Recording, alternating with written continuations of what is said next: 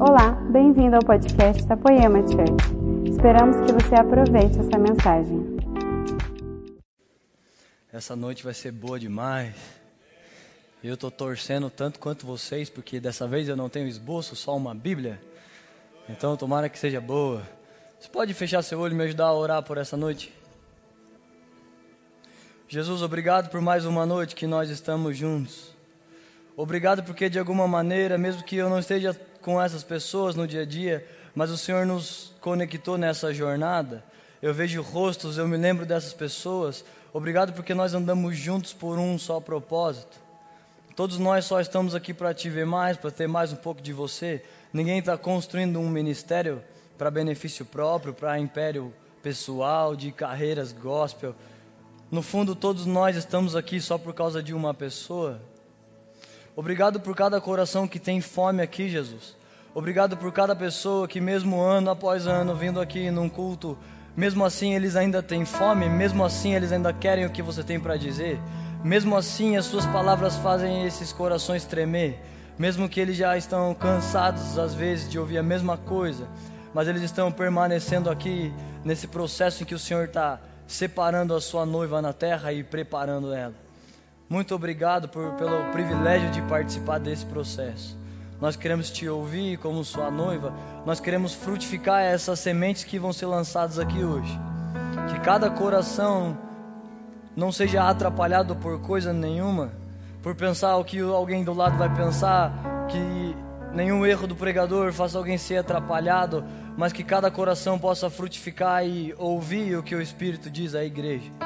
Nós acreditamos em você, nossa esperança, o que nós esperamos está só em você, Jesus. Faz uma coisa por nós, faz uma coisa pelas pessoas que estão nos visitando nessa noite, que elas possam sair com um toque fresco seu, que elas não venham ser contaminadas por religião, por doutrinas de homens, que os olhos delas não fiquem cheios pela performance dessa maravilhosa banda, pela estrutura dessa igreja, mas que os olhos dela fiquem cheios de vigor e de paixão por você, que elas tenham visto e encontrado você nessa noite. Obrigado por mais uma noite dessa, Jesus.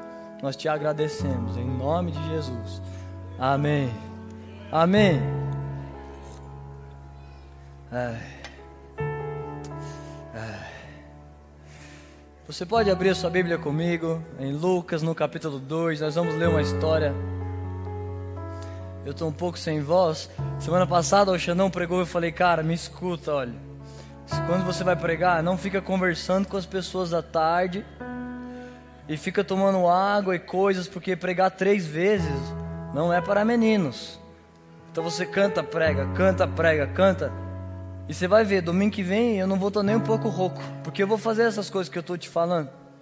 E aí agora eu estou super rouco. Por um milagre de Deus eu não estou tão rouco mas eu achei que eu ia me preparar para você ver, como diz a Bíblia, o mundo dá voltas. Gente, a Bíblia não diz isso, tá? Vai que alguém pensou que a Bíblia diz isso. Isso é só uma piada de encontrar o assunto que eu vou começar a falar. Então, se você trouxe a sua Bíblia, abre em Lucas 2, no verso 41. E se você não trouxe, escuta bem essa história. Tudo bem se a gente ler um monte de versículos hoje, vocês não vão ficar cansados. Vocês estão numa igreja, então a gente lê a Bíblia. Não é sempre, a gente sempre fala coisas da Bíblia. Se você falar, ai cara, o pastor não citou um versículo, essa igreja tem pouca Bíblia. Não, você deve ter pouca Bíblia, porque os pastores sempre falam milhares de versículos, mas não cita endereço. Ai, tal carta diz o seguinte, mas os princípios são de Deus. Mas hoje nós vamos ler alguns versículos do 41 ao 49. Então acompanha comigo e não perde isso, porque eu estava orando, buscando de Deus uma coisa. A essa altura você já sabe que os pregadores dessa casa, a gente não põe no Google mil e um sermões. Tem esboços maravilhosos lá de qualquer assunto, mas a gente não busca uma mensagem completa, boa, uma mensagem que vai impressionar a pessoa, não é isso.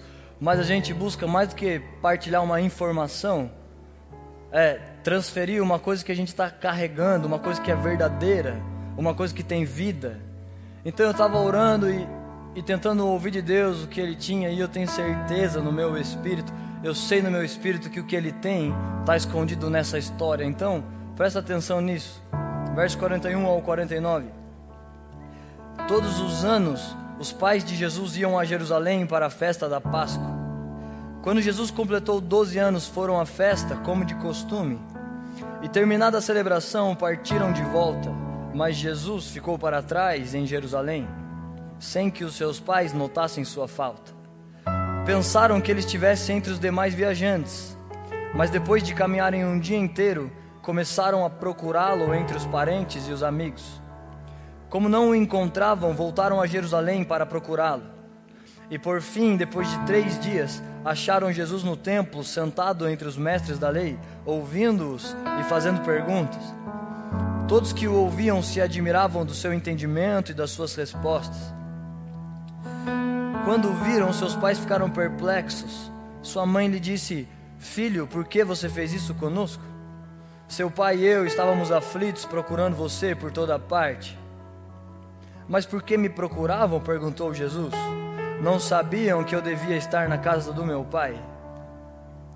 Olha só, gente, eu comecei falando que bom que eu prego não todo domingo, senão vocês falam, ai, cara. E é gostoso você estar num lugar que você é celebrado, não que você é tolerado, sabe? Do tipo, ai, vai pregar, vamos sentar aqui para ouvir.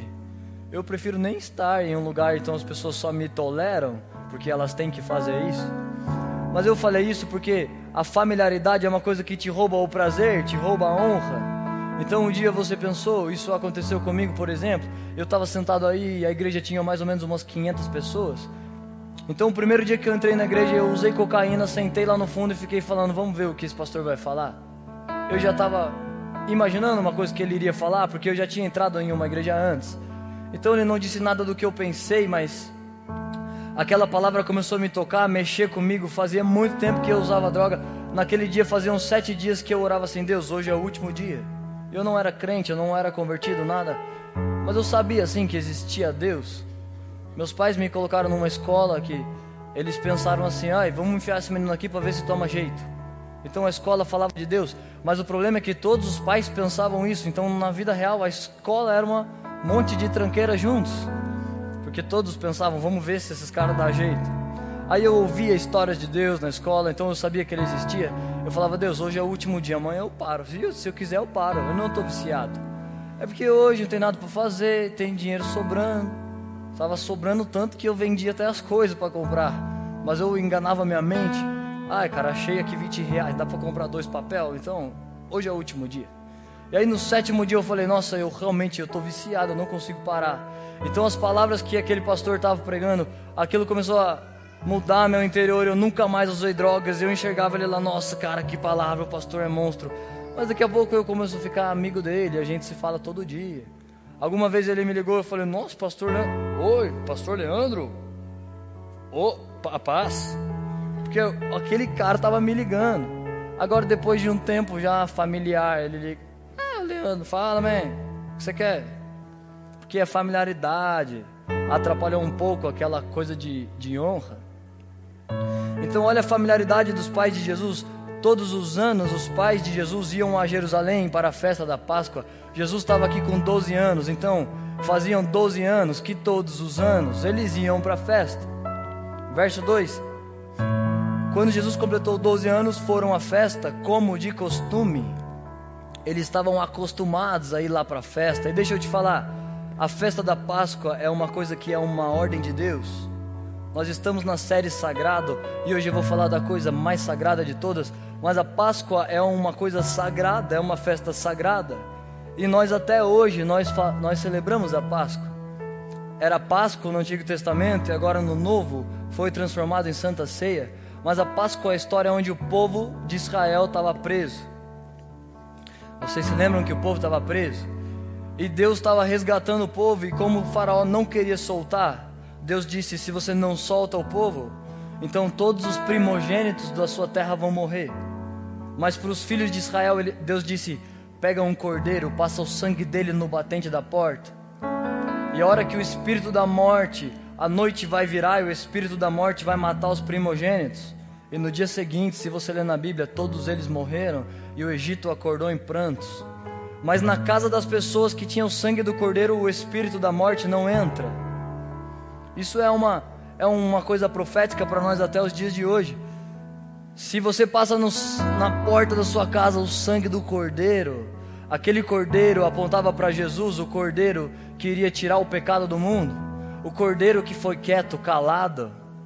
A Bíblia diz: como o cordeiro mudo foi ao matadouro, ele podia dizer: gente, vocês estão loucos crucificando eu. Eu, eu prego mais que todos, meu ministério é o maior. Alguém batiza com água e é importante, mas eu batizo com fogo. O que vocês estão fazendo? Mas ele não disse nada, ele foi como um cordeiro mudo, e o cordeiro da Páscoa apontava para esse cordeiro, e o sangue dele, se você põe na sua casa, o espírito da morte não te alcança, o espírito de depressão não te alcança, divórcio não te alcança, porque eles olham, aquele sangue é do nome mais alto, é Jesus, não tem um nome mais alto, não tem uma dificuldade mais alta, então ele tem que cair por terra na hora. Então, quando eles estavam indo para a festa da Páscoa, Deus mandou, gente, lembra que eu libertei vocês do Egito com aquele cordeiro? Então, todos os anos, vocês vão comemorar aquela libertação para vocês não esquecerem daquilo que eu fiz. E o que os pais de Jesus estavam fazendo? Aquilo que Deus mandou. Deus mandou fazer a Páscoa. Então, eles estavam lá celebrando a Páscoa. Mas eles estavam acostumados a fazer aquilo. Há 12 anos que eles já ficam indo para lá. Então, sabe, assim como nós, Deus nos mandou ofertar e dizimar. Não foi uma ideia de homens, olha, vamos fazer um racha na igreja para pagar conta. Não é, não é isso. Mas foi Deus quem nos mandou. A gente oferta porque Deus mandou. A gente dizima porque Deus mandou. A gente congrega porque Deus disse para a gente congregar. É por isso que a gente tolera os irmãos, é por isso a gente continua indo no GC. Por isso a gente busca Deus, porque são coisas sagradas que Deus nos pediu. Então eles estavam fazendo as coisas sagradas, mas eles já estavam tão acostumados que olha o que vai acontecendo. Olha o próximo verso. Cada verso vai piorando um pouco. 43. Terminada a celebração, partiram de volta, mas Jesus ficou para trás em Jerusalém, sem que os seus pais notassem sua falta. Então, foi Deus que pediu a Páscoa? Foi Deus. Foi Deus que pediu para você ser um homem provedor do seu lar? Foi Deus. Ele te pediu para governar? Ele te pediu para ouvir a palavra de Deus e vir na igreja porque a palavra te santifica, a palavra te traz fé e foi Deus que pediu. Mas enquanto eles estavam fazendo o que Deus pediu, eles esqueceram Jesus. Então dá para você fazer uma coisa, você está se relacionando com os princípios de Deus, mas não é Deus. É com os princípios dele. Foi ele. Nós estamos aqui, Deus, na Páscoa. Deus nos pediu que os homens das congregações ergam mãos santas e louvem a Deus. Então, Deus, você pediu, então toma aqui. Aí. Mas dá para fazer isso sem Deus. E eles não perceberam que Jesus ficou para trás. Verso 44. Pensaram que ele estivesse entre os demais viajantes. Gente, olha essa, essa, acho que isso aqui. Não, isso aqui não é o pior, não. Vai ficando pior depois. Olha o que eles pensaram eles pensaram que Jesus estava entre os viajantes. Então a gente só fala de intimidade, não vai ter uma mensagem nova além dessa. Essa é a mensagem. Existem princípios de Deus, princípios de governo. Cada série traz uma coisa, mas a coisa mais alta, a maior mensagem, Jesus é a mensagem, o Evangelho é a mensagem, e estar com Ele é a coisa mais alta. Não vai ter uma nova moda, não vai ter uma nova revelação. Essa é a revelação é estar com Jesus, é desfrutar de Jesus. Então, se eu, se a gente pergunta, Dezão, você teve com Jesus hoje? Você viu Jesus? Fala, ah, cara, não, Jesus está aí. Jesus está tá na igreja. Ele anda com pessoas de Deus. Ele é pastor, supervisor. Então anda com homens de Deus. Ele prega. Ele está no GC, ele cuida dos jovens. Então, Dezão, você teve com Jesus hoje? Ele fala, não, sim, cara, Jesus está aqui. Aonde? Você viu Jesus? Você teve? Você dobrou seus joelhos? Você falou: Jesus, eu te amo. Eu quero ter um momento com você, mesmo que eu não sinto nada. Eu sou um sacerdote, eu vim aqui te ver. Não, eu não fiz isso, mas Jesus está no meio dos viajantes. E eles pensavam que Jesus estava. Cara, Jesus está aqui na banda, ai, é top. Vem uma emoção, dá uma arrepiadinha. Eu sei que Deus está aqui, mas não é esse o chamado que você tem. Não é um Deus que está no meio do grupo. E ele não estava, mas eles pensaram que estivesse. Mas não adianta você pensar. A pergunta que eu quero fazer: você viu Jesus? Ou você acha que ele está nos pastores, eles sentam ali, são homens de Deus, viaja a nação. Não, Jesus está aqui sim. Aí o Leandro é homem de Deus, cara, prega, Jesus está. Não, mas você viu Jesus? Ou você acha? Ou você acha que ele está no meio dos viajantes? Aí olha como piora. Como não o encontravam, voltaram a Jerusalém para procurá-lo. E por fim, depois de três dias, acharam Jesus no templo. Como eu falei, esse não é um, um esboço que eu encontro e falo, ai cara, acho que isso vai tocar as pessoas. Pô. Não, isso é uma coisa que fala comigo, que faz tremer o meu coração. Me faz tremer as pernas. A música do Brunão e esse verso aqui. As duas coisas que me faz tremer as pernas. O que, que eu tava falando mesmo? É porque eu vi ele, lembrei. Fico só lá em casa de pernas tremidas. Ah, é, ó. Eles levaram três dias para achar Jesus. E eu já perdi Jesus e levou mais do que três dias. E eu já fiquei semanas. Mas eu sabia, eu sei falar a coisa. A gente fala tanto de intimidade que você pensa, ai cara, eu tenho. É. Que você faz lá na igreja? Não, lá não é para ser evangélico, lá é para ser íntimo. Então você sabe falar, porque você ouve. Mas não é porque você ouve, não é porque você fala que você tem falar sobre. Você pode ouvir uma mensagem aqui, sair repetindo por aí. Não é que você tem, mas você fala. E você ouve, então de tanto que você ouve, você pensa que você tem. Então um dia eu estava numa mesa de líderes, eles perguntaram assim: qual a coisa mais importante da igreja e a, a maior mensagem? E eu pensei: Deus, a maior mensagem é você. A coisa mais importante é a intimidade. E eles perguntaram qual é a mais importante, mas eu não estou fazendo eu tive que arrumar o esboço, eu tive que vir para cá, eu tive que marcar reunião de ministério, eu tive que ver lá coisas para pagar minhas contas, eu tive que investir. Eu não estou tendo intimidade. Já faz uns dias que eu não vou lá te ver. Então eu vou ter que dizer na hipocrisia, a coisa mais importante é estar com Jesus. E eu sei falar isso muito bem, mas não, eu não estive com Jesus. Mas eu estou falando qual é a coisa mais importante. Então eles perderam Jesus e por três dias e eu já perdi várias vezes e ainda por mais. E quando eu estava montando isso, lendo esses versos, eu sabia no meu coração que iam ter pessoas aqui que elas perderam Jesus e não foram três dias também, foram semanas, meses ou anos que Jesus foi esquecido. E mesmo que elas ainda estão fazendo, elas pensam, ah, Jesus está por aí. Não, Jesus está por aí, não substitui um relacionamento pessoal com Deus. É esse é o seu chamado, ter um relacionamento pessoal com Deus.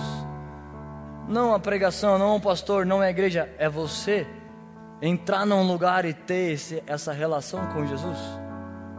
Próximo verso. Todos os que ouviam se admiravam do seu entendimento e das suas respostas.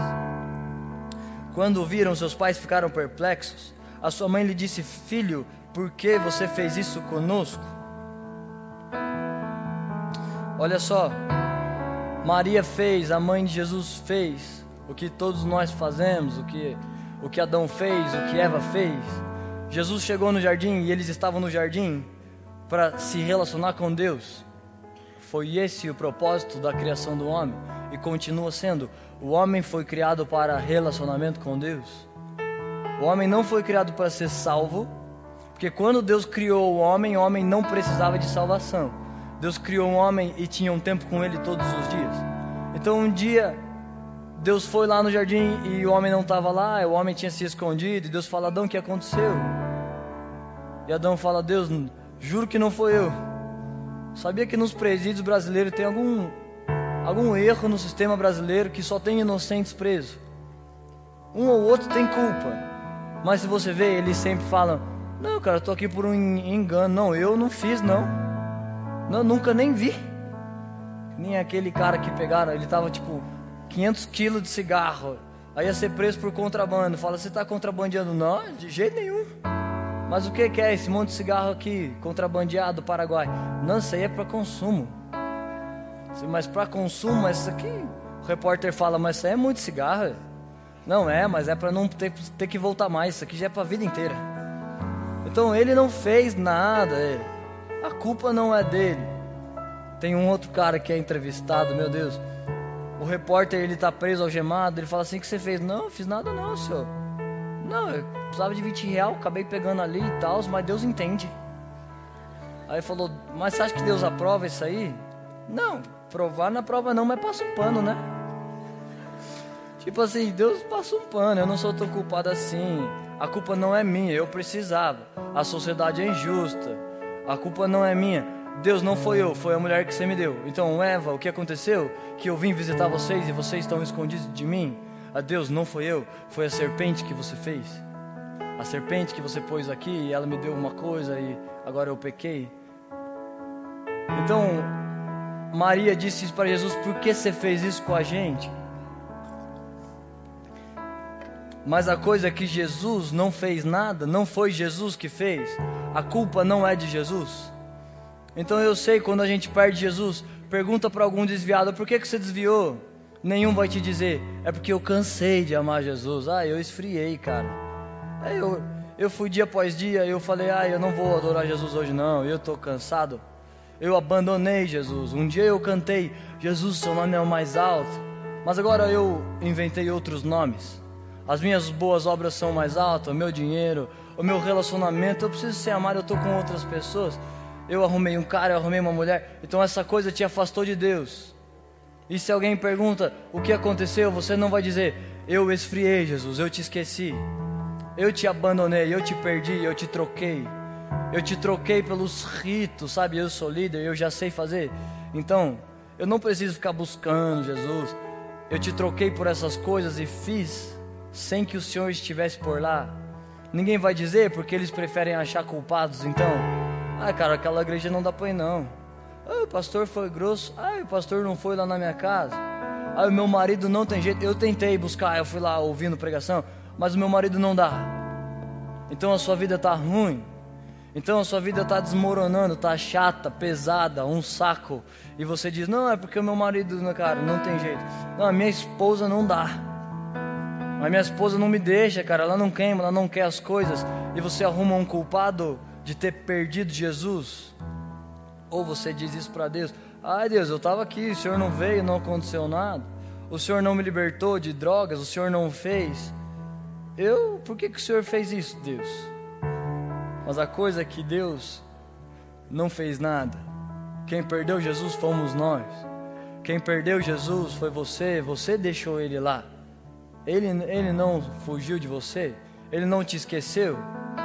Ele continua falando, a natureza de Deus continua falando, a glória de Deus continua falando. Sabe esse Rei Leão que apareceu aí? Eu assistia VHS, assisti mil vezes, eu tinha aquela fita. E, e sabe aquela cena? O filho do. Ai, esqueci o nome. Sabe o leãozinho filhote? Filho do Mufasa, é isso. O filho do Mufasa ele tá triste, ele fala: "Ai, cara, Deus me abandonou". Ah, Deus não, né? O meu pai me abandonou, ele não tá aqui ele está triste, ele está lá comendo uma comida que não é dele, vivendo de um jeito que não é a vida dele. E aquele macacão lá, sabe, aquele macacão com cajado, tipo Moisés, vai lá com o cajado, pega ele e fala assim: ó, o seu pai não morreu, o seu pai não te abandonou, o seu pai está aqui. Então ele começa a seguir para ele mostrar onde o pai dele está. E eles param lá na frente do lago. O macaco fala: Olha aí para o lago. Então quando ele olha, ele vê o reflexo dele. Ele diz: O seu pai deixou a imagem dele em você. Você é a prova de que o seu pai não te abandonou, de que o seu pai está vivo. Então a natureza grita a glória de Deus, as coisas gritam a glória de Deus, as árvores estão gritando que Deus criou, mas aqui a gente estava passando assim no celular, mensagens, a gente tem as nossas coisas para fazer. A gente aqui parou de ouvir, a gente aqui esqueceu Jesus. Próximo verso. Olha o que Jesus responde: Mas por que vocês me procuravam? Não sabiam que eu devia estar na casa do meu pai?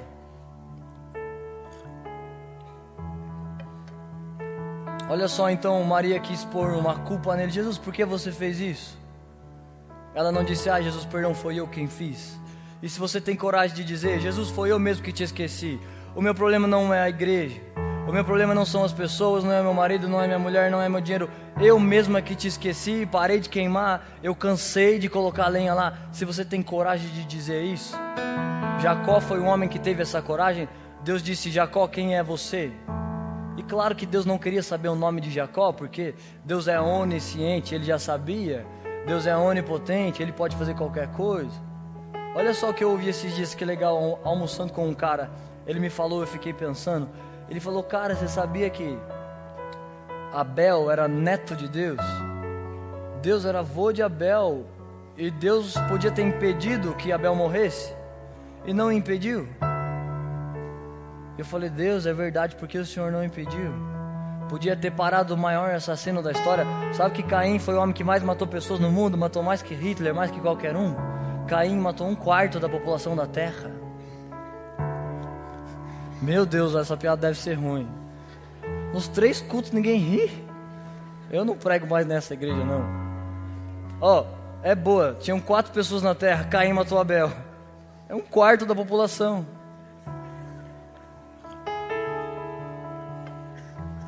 Pega aqui pra mim, Lili. Contar essa piada em outra igreja que a familiaridade tirou a graça. Brincadeira, talvez não é tão boa mesmo, vai. Então Jesus falou: Por que vocês estavam me procurando? Aonde vocês estavam me procurando? E a gente procura Jesus. A gente procura nas pessoas, ai, estão lá na igreja, então você procura Jesus. Então no seu dinheiro, no seu trabalho, no seu ministério, na sua relevância, na sua influência. E Jesus disse: vocês não sabiam que eu devia estar na casa do Pai? É aqui que eu estou? É aqui que eu fico? Vocês me procuraram aonde? Vocês lembram a casa do Pai? Tem uma outra história na Bíblia que fala sobre essa casa. A história dos filhos pródigos. Pródigo significa perdido, então eram dois filhos perdidos e um pai que a Bíblia diz que era Deus. Então um filho saiu e se perdeu, e a Bíblia diz: ele gastou com prostitutas a herança do pai, ele se divertiu, ele comeu, bebeu, e quando acabou, ele voltou para casa arrependido. E o pai disse assim: a Bíblia diz: o pai chamou seus funcionários e disse: pega o melhor novilho, nós vamos ter o melhor jantar que a gente já teve. Esse é o meu filho amado. Ele estava morto, mas agora vive, esse meu filho é uma bênção. E o outro filho, o cara que estava perdido dentro de casa, ele fala: pai o senhor vai fazer isso para ele? O senhor chama os funcionários e fala dele?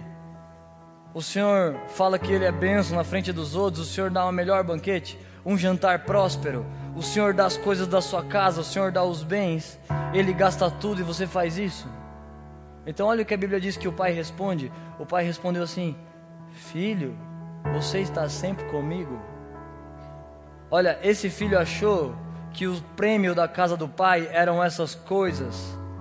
Então, é bom que Deus restaura casamentos, é bom, ele muda situações financeiras, ele cura doenças, ele muda a sua educação, o seu caráter, sua integridade, te faz ser um homem de honra, ele faz todas essas coisas. Mas não é por essas coisas que a gente vem aqui. Jesus não é um meio para que você seja conhecido, não é um meio para que você prospere e se torne rico. Jesus não serve, o Evangelho não serve para o seu sucesso pessoal. Lembra, Pedro estava lá pescando, sossegado.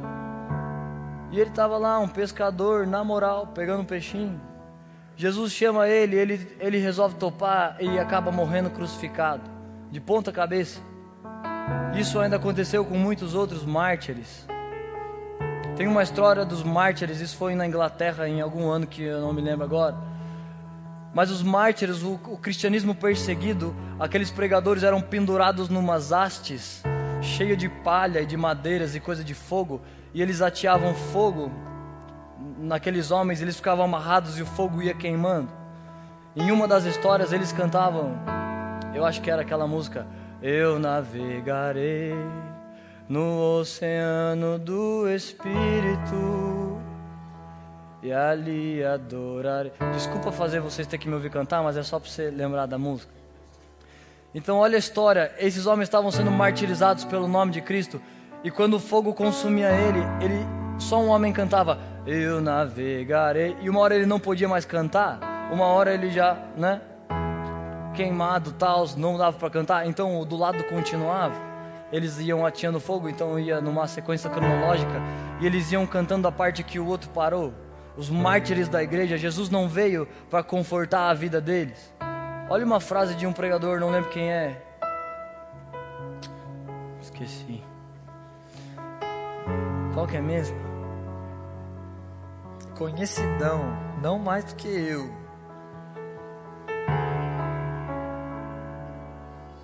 Ah, deixa pra lá. Mas ele diz assim: o evangelho serve para consolar os aflitos e afligir os confortáveis. O evangelho não é só para consolar os aflitos, mas é para afligir a sua satisfação da terra de um jeito que o céu nem precisa. Você nem precisa do céu, Jesus nem precisa voltar. Eu estou bem aqui, Jesus. Eu estou satisfeito com essa terra. Nenhuma fome de você. Eu ouço uma palavra, meu conhecimento aumenta. Eu sou um exemplo moral na sociedade. Não, eu não preciso bater, bater até você abrir. Não, cara, eu não preciso dessas coisas, não.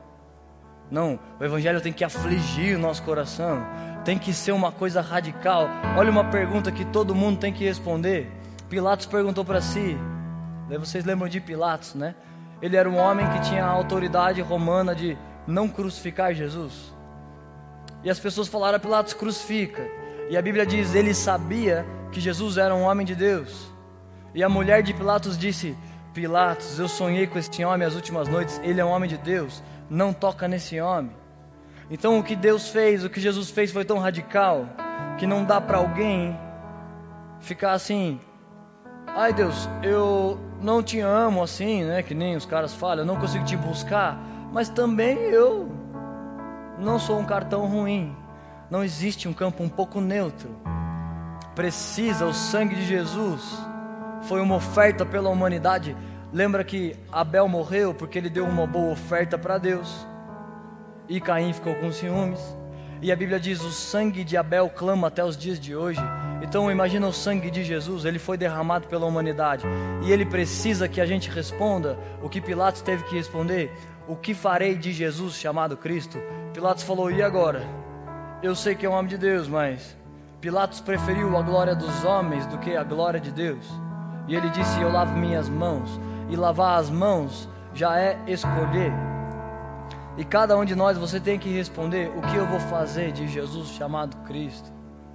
Eu sei, cara, talvez eu perdi, então o que eu vou fazer? Ou você volta para casa do Pai, ou você continua fazendo as suas coisas, mas todo mundo tem que decidir isso. Então, o pai do pródigo disse: Filho, o seu prêmio sou eu, o seu prêmio não são as coisas. Sim, eu tenho muitas coisas na minha casa e elas são boas, mas você está sempre comigo. Eu sou seu, tudo que eu tenho é seu. O prêmio é Deus, o prêmio é o Pai. E você sabe que hoje Deus não mora em templos físicos. Deus escolheu não morar em templos construídos por mãos humanas. Jesus respondeu: Eu tô, eu tô onde eu sempre tive, na casa do meu Pai. E a casa de Deus hoje somos nós. Nós somos o templo de Deus. É em nós que Jesus mora. É em nós que ele sempre esteve. Ele está lá num cantinho, na casa do Pai. Lembra que você amava? Lembra que você não se preocupava tanto em ter as coisas da casa do Pai, mas ter o Pai era suficiente. Ter o Pai estava bom. Eu quero seu coração, Deus. Você é minha herança, você é minha recompensa. Então ele continua nesse lugar de intimidade lá dentro do seu coração. Queria te convidar a ficar de pé, fechar seu olho. O louvor pode me ajudar. Nós estamos terminando.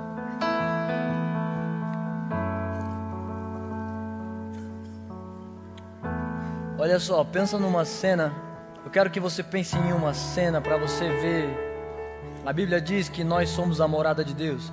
Deus mora em nós. A casa do Pai somos nós. Jesus está lá. Então pensa agora, se você puder fechar seu olho, pensa numa coisa comigo. Pensa que você é a casa de Deus e essa casa está escura. E tem um menino lá, ele está na casa do Pai. Esse menino é Jesus. E a Bíblia diz sobre Jesus, ele é branco como a neve. Pensa em um menino branquinho lá no fundo desse quarto escuro. Então ele está lá te esperando. Pensa nesse menino sentado há um monte de tempo, há mais do que três dias, há mais do que semanas que você não aparece.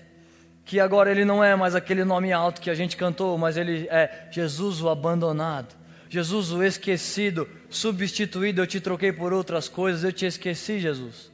E você pode tentar culpar alguém, mas eu estou te dizendo em amor: foi você quem perdeu Jesus, ele está lá.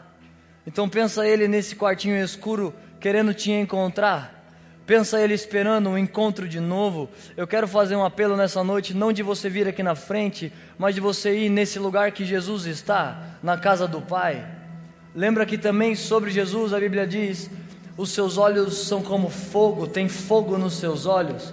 Pensa esse menino abrindo os olhos e olhando para você. Aquele fogo pode consumir o que te fez ficar distante. Aquele fogo pode mudar num instante a sua vida, não só as suas circunstâncias, mas te conectar com o coração de Deus, te fazer achar de novo o menino Jesus. Não tem um motivo mais importante que a gente se reúne do que encontrar Jesus, ver Jesus de novo, descobrir aonde a gente deixou e, e buscar Ele, nos quebrantar e fazer alguma coisa que, que chame a atenção de Deus.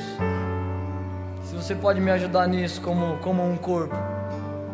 Muitas vezes eu perdi Jesus por vários dias e a minha vida é ficar encontrando, falar: Deus, me ajuda hoje, eu quero te ter. Eu não quero te perder por nenhuma coisa, eu não quero estar ocupado demais para você e continuar fazendo as coisas sem notar que você não está mais lá. Se isso faz sentido para você, se essa mensagem fala com você, o meu apelo é você. Você pode colocar a mão no seu coração e, e orar comigo e ter esse encontro com Jesus de novo. Se você nunca se perdeu, então usa isso como uma coisa de nunca se perder. Mas se você, como eu, se perdeu umas vezes, ora para que as nossas tentações sejam vencidas. Ora para que os nossos pecados sejam perdoados. Como um corpo a gente faz isso junto, mas saindo daqui, isso é um relacionamento pessoal. É a única mensagem, é a única coisa que a gente ensina, que a gente prega.